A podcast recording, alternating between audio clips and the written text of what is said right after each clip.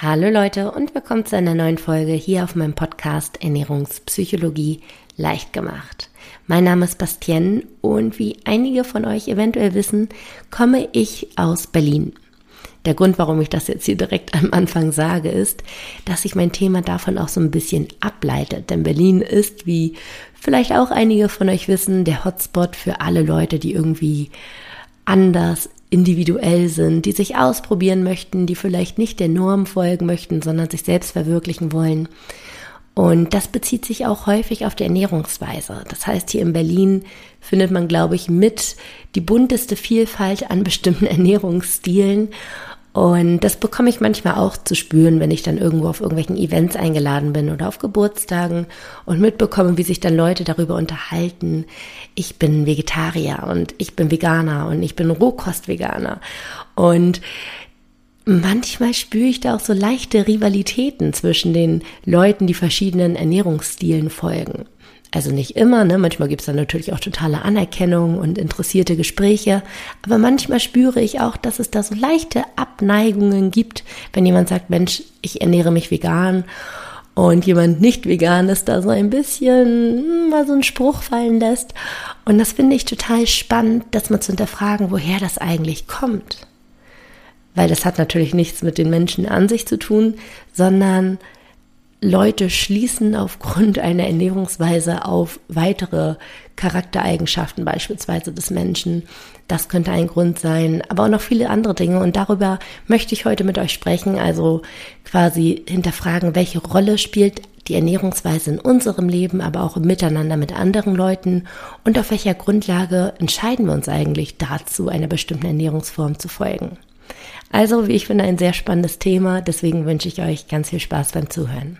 Bevor wir jetzt allerdings direkt ins Thema einsteigen, habe ich heute nochmal die Ehre, euch jemanden vorzustellen, der ganz frisch in die kleine Ernährungspsychologie-Familie eingezogen ist als Sponsor. Und wie ihr wisst, bin ich für die Sponsoren unheimlich dankbar, denn das ermöglicht es mir überhaupt erst, den Podcast in dieser Form zu gestalten.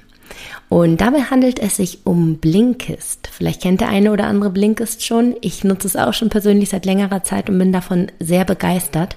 Bei Blinkist handelt es sich um eine App, die über 3000 Bücher beinhaltet, die man in jeweils nur 15 Minuten lesen kann finde ich sehr praktisch, da ich einen stressigen Alltag habe, gleichzeitig aber wissbegierig bin und eine Leseliste von über 50 Büchern habe und kaum dazu komme zu lesen. Deshalb nutze ich Blinkist, da sie die Kernaussagen des Buches in nur 15 Minuten zusammenfassen. Das heißt, man kann also wirklich den Inhalt des Buches schnell erfassen. Was auch noch total toll ist, man kann es nicht nur lesen, sondern man kann es sich auch als Audioversion anhören, also wie ein kurzer Podcast und du hast ein ganzes Buch in nur 15 Minuten gelesen. Wenn das für dich interessant klingt, dann check auf jeden Fall mal Blinkist aus. Da schreibt man B-L-I-N-K-I-S-T. Ich verlinke euch das natürlich auch noch in den Show Notes. Und wenn das ganz interessant für euch klingt, dann checkt das unbedingt aus. Ihr könnt Blinkist auch erstmal gratis testen. Und wenn ihr euch danach dazu entscheidet, hey, das ist mein Ding, das möchte ich weiter nutzen, dann haben Blinkist und ich da gemeinsam ein kleines Geschenk für dich. Und zwar erhältst du einen Rabatt über 25 Prozent auf das Jahresabo. Um das zu bekommen, geh einfach auf www.blinkist.de slash Bastien und dort kannst du dir dann den Rabatt sichern. Findest du natürlich, wie gesagt, auch alles in den Show Notes und dann hoffe ich mal, dass du mal vorbeischaust und dass du vielleicht das eine oder andere Buch dort für dich findest. Viel Spaß damit. Kommen wir wieder zurück zu dem heutigen Thema. Du bist, was du isst. Ich denke, das ist ein Satz, den jeder mal irgendwie gehört hat oder selbst gesagt hat, aber ich habe mir darüber ehrlich gesagt nie so richtig Gedanken gemacht. Das war immer so schnell daher gesagt und weiter geht's. Aber wenn man sich darüber mal Gedanken macht, du bist, was du isst, dann war dieser Satz, glaube ich, noch nie so treffend wie in der heutigen Zeit. Denn während man lange Zeit einfach nur hauptsächlich gegessen hat, um satt zu werden, leben wir heute in einem ziemlichen Überfluss. Wir können es uns heute erlauben, wirklich wählerisch zu sein, da wir wirklich an jeder Straßenecke mit Essen voll bombardiert werden. Und dementsprechend können wir wirklich die Wahl treffen, was wollen wir essen und was wollen wir nicht essen. Und somit können wir unsere Interessen auch in unserer Ernährungsweise widerspiegeln. Wenn wir beispielsweise sehr an Nachhaltigkeit interessiert sind, dann können wir darauf achten, dass die Lebensmittel, die wir konsumieren, besonders nachhaltig produziert wurden. Oder wenn wir sehr daran interessiert sind, gesund zu leben, dann können wir sehr auf eine gesunde Ernährungsweise achten.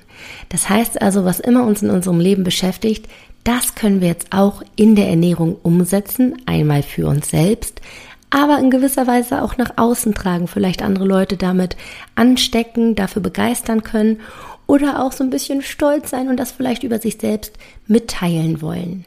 Das heißt also, die Ernährung ist anders als früher nicht mehr ein Mittel, um sich selbst einfach zu sättigen, sondern es erzählt ganz viel über uns. Und in diesem Zusammenhang spricht man auch von dem sozial-kulturellen Essen. Und darüber möchte ich heute sprechen. Es geht nicht um das physiologische Essen, also das Essen, das der reinen Sättigung dient, sondern es geht vor allem um das Essen, das wir bewusst tun, eine bewusste Ernährungsweise, die etwas über uns verrät, worauf wir eventuell stolz sind und das gerne nach außen tragen. Nun habe ich gerade eben schon so ein paar kleine Beispiele gebracht, würde aber gerne nochmal konkrete Beispiele bringen, damit ihr auch wirklich wisst, was ich damit meine. So kann das Essen beispielsweise ein Statussymbol sein. Ich denke, wir alle haben so ein leichtes Feeling dafür, wo wir zum Beispiel Kaviar einordnen. Das ist etwas sehr Exklusives, das ist ein Luxusgüter und dementsprechend teilen Leute, während sie Kaviar essen, über sich selbst mit, hey, ich habe Geld und ich gebe es auch gerne für Dinge aus, die nicht unbedingt notwendig sind. Da sind Leute dann auch eventuell sehr stolz drauf. Ohne dass sie etwas sagen müssen, teilen sie selbst etwas über sich mit.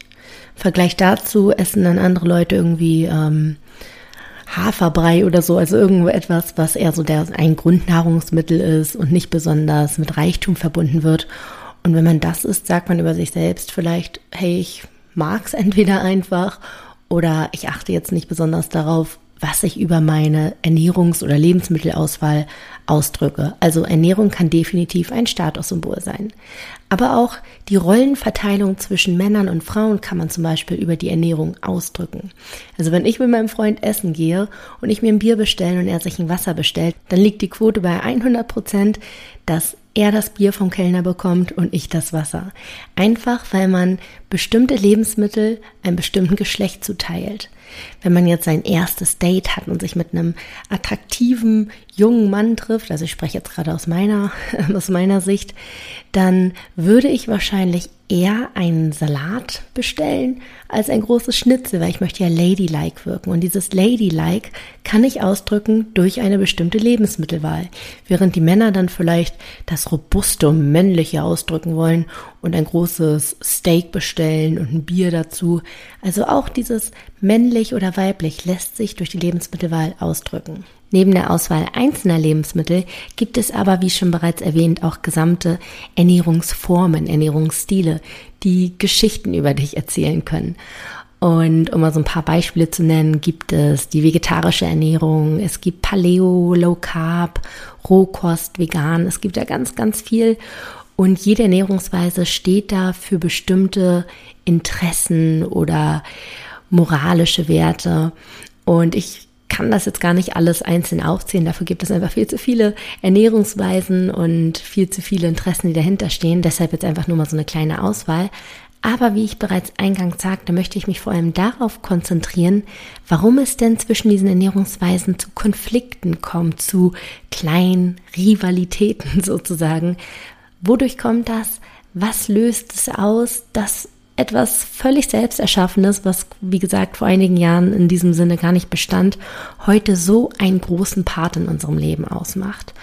Und um das einfach mal so ein bisschen zu vereinfachen, werde ich mich heute auf die vegane Ernährung fokussieren, weil ich das einfach sehr stark hier in Berlin miterlebe und werde einfach ja das Beispiel quasi zwischen veganen Leuten und nicht veganen Leuten erläutern. Nochmal ganz kurz der Vollständigkeit halber. Ich denke, die meisten von euch wissen etwas mit dem Begriff vegane Ernährung anzufangen.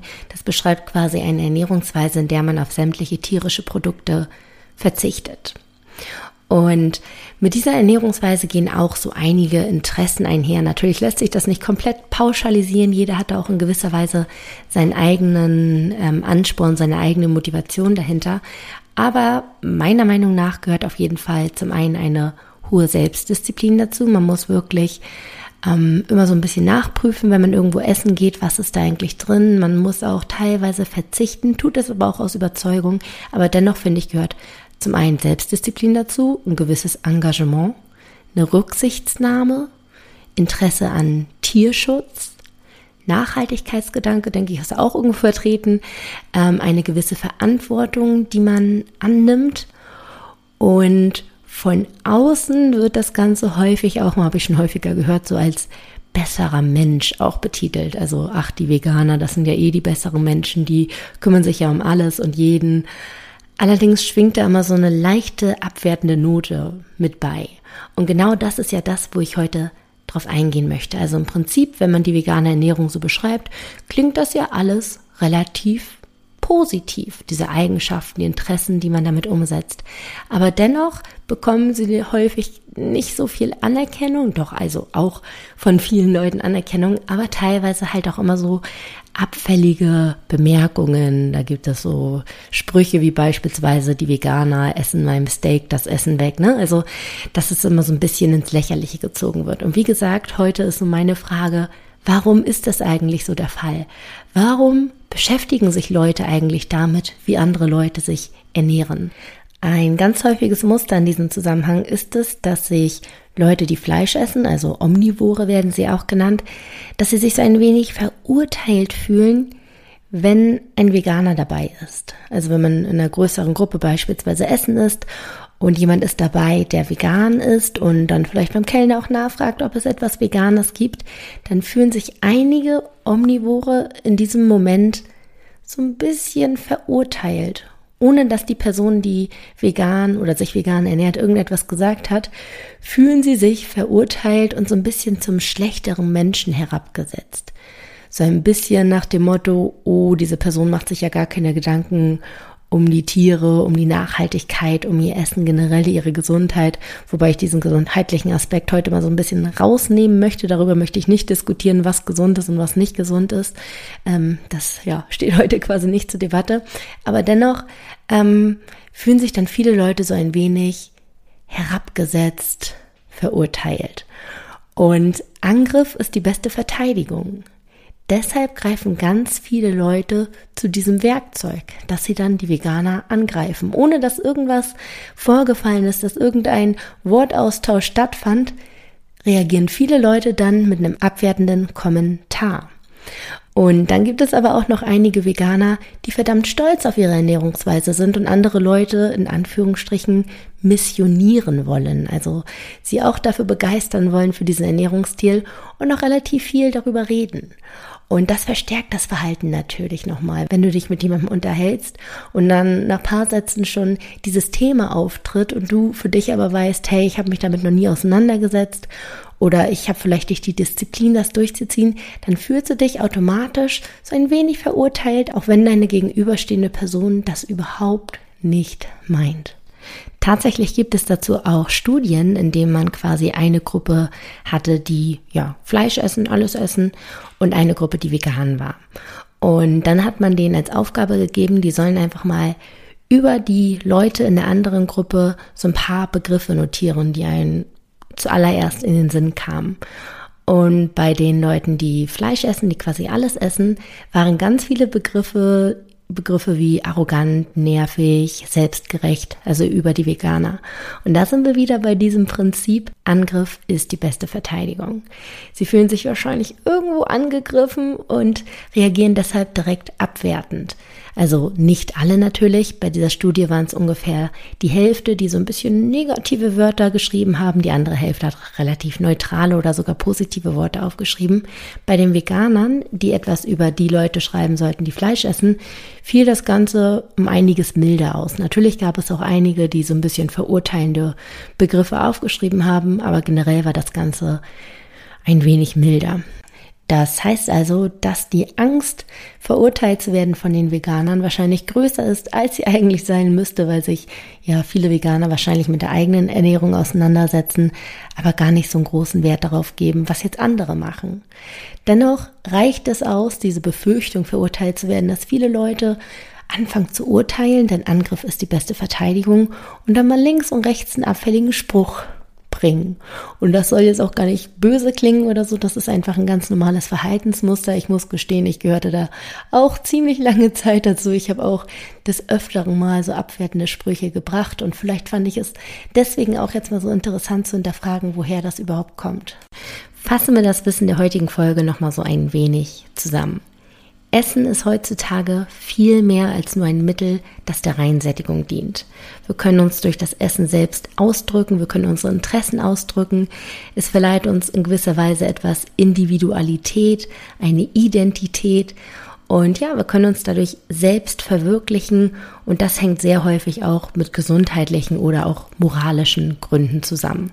Und dadurch gestalten wir ganz häufig unsere ganz eigenen Ernährungsweisen, die dann in unserem Interesse liegen. Dabei kann es dann aber auch wiederum zu kleinen Rivalitäten zwischen Leuten kommen, die verschiedene Ernährungsformen verfolgen. Das ist meist nicht auf persönlicher Ebene, sondern einfach, weil man sich vielleicht angegriffen fühlt von dem anderen, weil man Angst hat, dass der über das eigene Ernährungsverhalten urteilen könnte. Und Angriff ist die beste Verteidigung. Also fängt man an, sich vielleicht darüber lustig zu machen, den einen oder anderen Witz zu bringen. Und da lass nochmal gesagt sein, bleibt bei euch, Ihr habt eure Gründe, weshalb ihr euch für eure Ernährungsweise entschieden habt. Es ist natürlich schon ratsam, sich vielleicht mal damit auseinanderzusetzen. Und auf Grundlage eurer Interessen, eurer Persönlichkeit werdet ihr dann zu einem Fazit kommen. Und das ist dann auch das Richtige für euch. Also ich bin kein Freund davon, jedem die gleiche Ernährungsweise aufzudrücken, sondern wir alle ticken anders. Einige lieben es zum Beispiel sehr, die Kontrolle zu bewahren, klare Strukturen zu haben, während andere es flexibel mögen und ja, so ein bisschen stimulativ sind und mal dies und mal das mögen. Wichtig ist dabei, dass ihr eine Ernährungsform findet, hinter der ihr wirklich zu 100 Prozent steht und euch wirklich aus tiefster Überzeugung dafür entscheidet. Denn es gibt momentan auch so ein paar Ernährungsweisen, die so im Trend liegen und viele laufen dem hinterher, obwohl das eigentlich gar nicht etwas für ein ist. Damit meine ich beispielsweise, dass viele Ernährungsweisen so auch die vegane Ernährung natürlich auch irgendwas in gewisser Weise mit Verzicht zu tun haben. Man sollte auf tierische Produkte verzichten. Und wenn man da 100 Prozent hintersteht und wirklich davon überzeugt ist, dann ist das auch vollkommen in Ordnung, weil dann wird es sich nicht wie ein Verzicht anfühlen, sondern etwas, was man gerne entbehrt. Wenn man dem Ganzen allerdings nur folgt, weil es ein Trend ist und man da gar nicht so 100%ig hintersteht und sich auch gar nicht so doll damit auseinandergesetzt hat, dann kann sich das schnell wie ein wirklich schmerzvoller Verzicht anfühlen. Und Verzicht, ich denke, das haben wir alle schon so ein bisschen gelernt in dem Podcast, löst in uns etwas aus, dass wir das erst recht wollen. Ne? Stichwort Reaktanztheorie hatten wir auch schon mal im Podcast erwähnt. Was verboten ist, wollen wir erst recht. Verbotene Dinge werden attraktiv. Und wenn wir mit etwas nicht 100%ig einverstanden sind, weil wir davon nicht überzeugt sind, dann hat so ein Verzicht die Wirkung auf uns, dass wir es erst recht wollen. Also fangen wir an, heimlich zu essen. Also fangen wir an, unkontrolliert zu essen, Heißhungerattacken zu entwickeln. Und das ist dann natürlich alles andere als produktiv oder alles andere als das, was wir eigentlich erreichen wollen. In dem Sinne, probiert euch aus, findet die richtige Ernährungsweise für euch, die euren Interessen entspricht, die eurer Persönlichkeit entspricht und dann heißt es leben und leben lassen. Wichtig ist, setzt euch einmal damit auseinander. Das sollte dann doch schon gegeben sein. Und dann seid dankbar, dass wir die Möglichkeit heute überhaupt haben, uns in dieser Hinsicht zu entfalten zu können und uns selbst verwirklichen zu können. Und ja, leben und leben lassen. Ich denke, jeder hat da seine ganz eigene individuelle Ernährungsweise und das ist auch gut so. Ich hoffe, die Folge hat euch heute gefallen. Wenn dem so ist, freue ich mich natürlich riesig über eine Bewertung.